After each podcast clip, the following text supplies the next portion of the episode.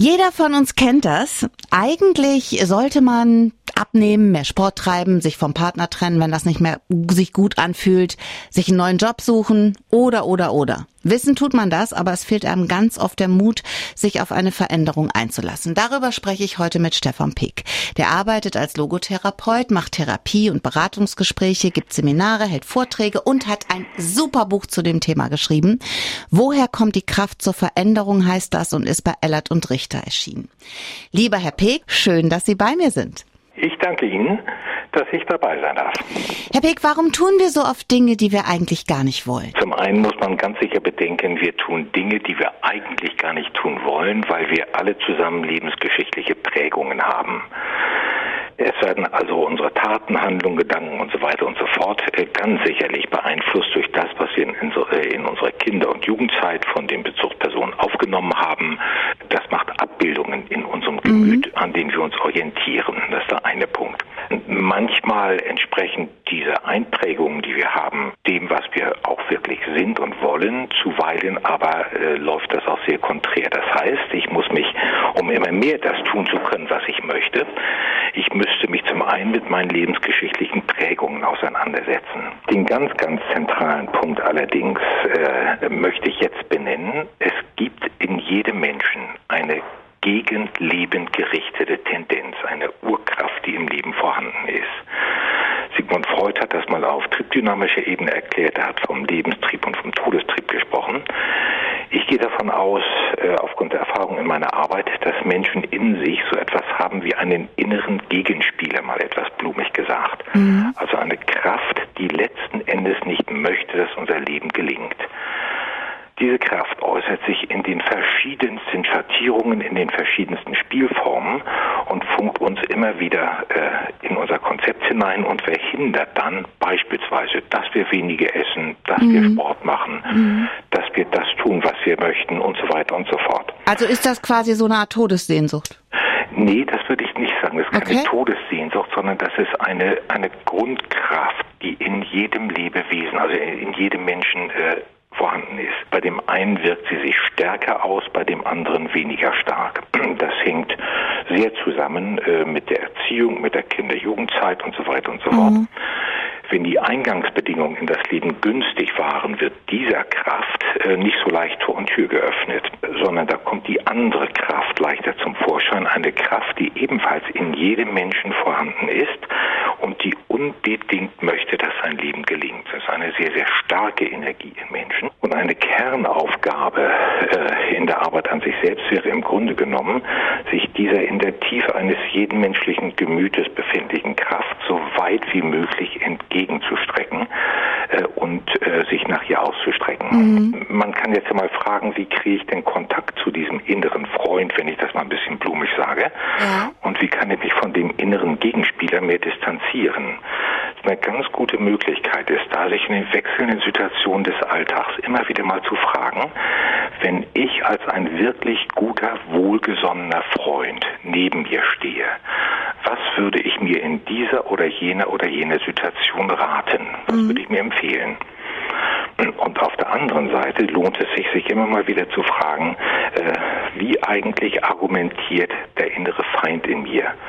Wie eigentlich redet so im Stillen mit mir die Seite, die gegen mich ist? Mhm. Zum Beispiel mit Selbstzweifeln, Selbstentwertungen, äh, Trägheitsargumenten und so weiter und so fort. Das kann man wirklich gut machen. Herr Pick, in Ihrem Buch sprechen Sie auch über Träume. Sie sprechen über die inneren Bilder, die man vor Augen hat. Nachts, wenn wir schlafen, da tauchen wir ja ganz tief in diese Bilderwelt ein. Nennen Sie uns doch mal ein, zwei typische Traummotive und erklären Sie uns, was das bedeutet für Veränderungen. Ja, also zwei ganz typische Traummotive sind zum Beispiel Autoträume. Menschen träumen häufig, dass sie in einem Auto fahren äh, und je nachdem, wo sie in dem Auto sitzen, zum Beispiel am Steuer oder nur am Beifahrersitz oder auf der Rückbank, zeigt sich, äh, wie sie in ihrem Leben ihr Lebensauto selber steuern oder nicht. Ein weiteres typisches Traummotiv äh, sind Verfolgerträume. Man schläft, der Verfolger ist hinter einem, greift mit seiner eiskalten Hand zu und zack, in dem Moment wacht man auf, ist froh, dass der Albtraum vorbei ist. Da wäre sozusagen der Verfolger eine Kraft aus meinem Inneren, ein Motiv aus meinem Inneren, das mich innerlich verfolgt. Und der Traum möchte dann, dass ich mich mit diesem Problem endlich mal auseinandersetze. Mhm. Der Autotraum zum Beispiel, wenn ich in einem Auto sitze und auf dem Beifahrer sitze oder auf dem Rücksitz sitze, vorne am Steuer sitzen noch meine Eltern, dann will mich so ein Traum sicherlich darauf aufmerksam machen.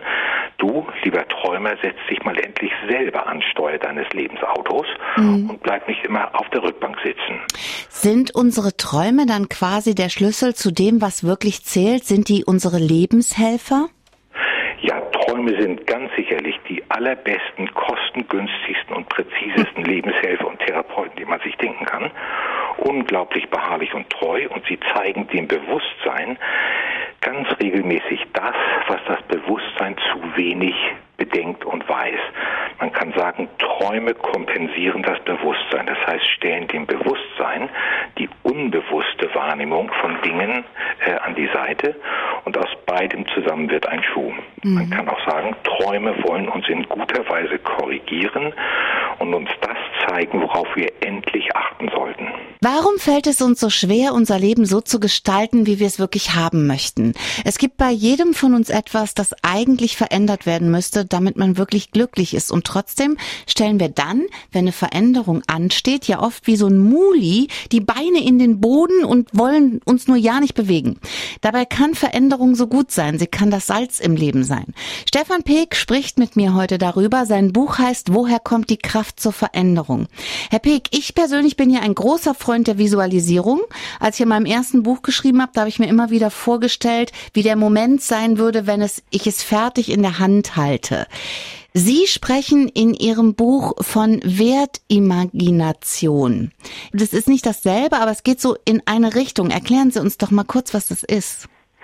Ja, Wertimagination oder in einer Wertimagination taucht man tief in das Unbewusste ein. Nicht hypnotisiert oder so, sondern im wirklich entspannten, bewussten Zustand taucht man tief ins Unbewusste ein, indem man zu einem bestimmten Thema die inneren Bilder aufsteigen lässt.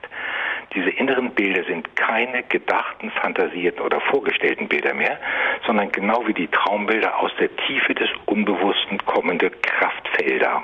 Es sind im Grunde keine Bilder, sondern es sind Symbole. Mhm. Und ein Symbol meint in diesem Zusammenhang, dieses Bild beinhaltet die Kraft, worum es geht in dem Bild. Mhm.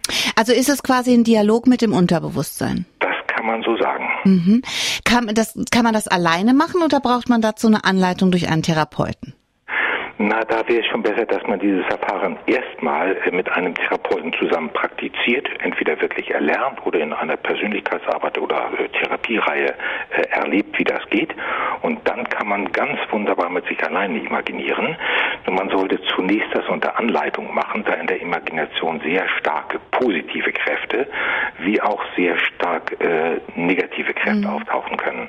Hilft es denn beim Verändern? Ja, unbedingt. Mhm. Gucken Sie, die eigentlich lebenstragenden Kräfte, die werden nicht im Kopf geboren, sondern die kommen aus dem Unbewussten. Die eigentlichen Kräfte, die unser Lebensgefühl steuern, äh, sind im Unbewussten zu finden.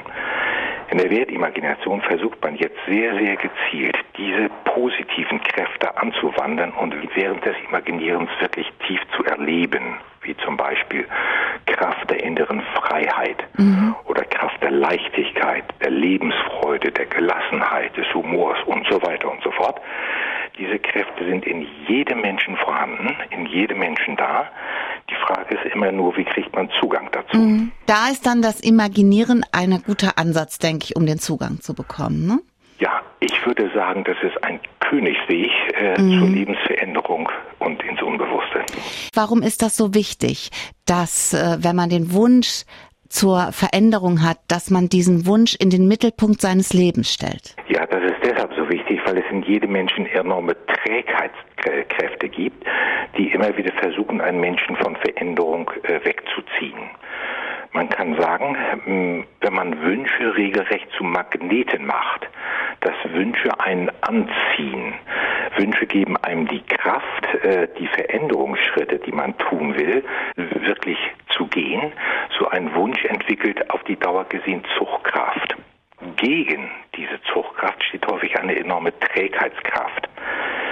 Und da ist es günstig, sich hin und wieder mal über äh, seine eigene Trägheit innerlich zu empören, mhm. mal mit der Faust auf den inneren Tisch zu schlagen und zu sagen, das lasse ich von mir selber nicht mehr gefallen mhm. und sich wirklich ganz stark auszurichten auf das, was ich in Wirklichkeit meine und möchte. Das zieht mich an. Das ist faszinierend, dass Sie jetzt gerade gesagt haben, das mit dem Wünschen, das ist natürlich eine große Motivation. Es gibt ja diesen Spruch aus den Märchen, zu der Zeit, als das Wünschen noch geholfen hat. Ja. Und ich finde, das Wünschen hilft immer, um sich selbst zu motivieren. Was kann man denn noch machen? Um sich zu motivieren? Ja. Einmal, leider, leider, leider ist es so, dass der bewusst erlebte Schmerz die mächtigste Motivationskraft ist, die es gibt, oder eine der mächtigsten. Das heißt, zum einen sollte man sein Lebenselend, das man sich so zusammenlebt, äh, nicht mehr dulden, sondern sich darüber empören. Und das bringt einen nach vorne mhm. äh, und äh, kann zur Motivation führen. Man kann weiterhin sagen, äh, dass sozusagen der Tod das Sinnprinzip auch Motivationsprinzip des Lebens ist. Mhm. Das heißt, es macht schon Sinn, sich hin und wieder deutlich zu machen, dass mein Leben einen Anfang und ein Ende hat. Und äh, ich kann mich dann fragen, bitteschön, wann, wenn nicht jetzt? Ja. Und wer, wenn nicht ich, ja. wollte diese Veränderung jetzt tun? Denn ich glaube, es ist eine der bittersten Erfahrungen am Ende des Lebens, wenn man sein Leben nicht wirklich ausgelebt hat. Herr Peek, ich danke Ihnen sehr für dieses tolle Gespräch und ich kann nur noch mal Ihr Buch empfehlen. Woher kommt die Kraft zur Veränderung von Stefan Peek ist bei Ellert und Richter erschienen und ich wünsche Ihnen jetzt einen ganz schönen Tag und danke für all die Inspiration in diesem Gespräch. Ja, herzlichen Dank auch Ihnen.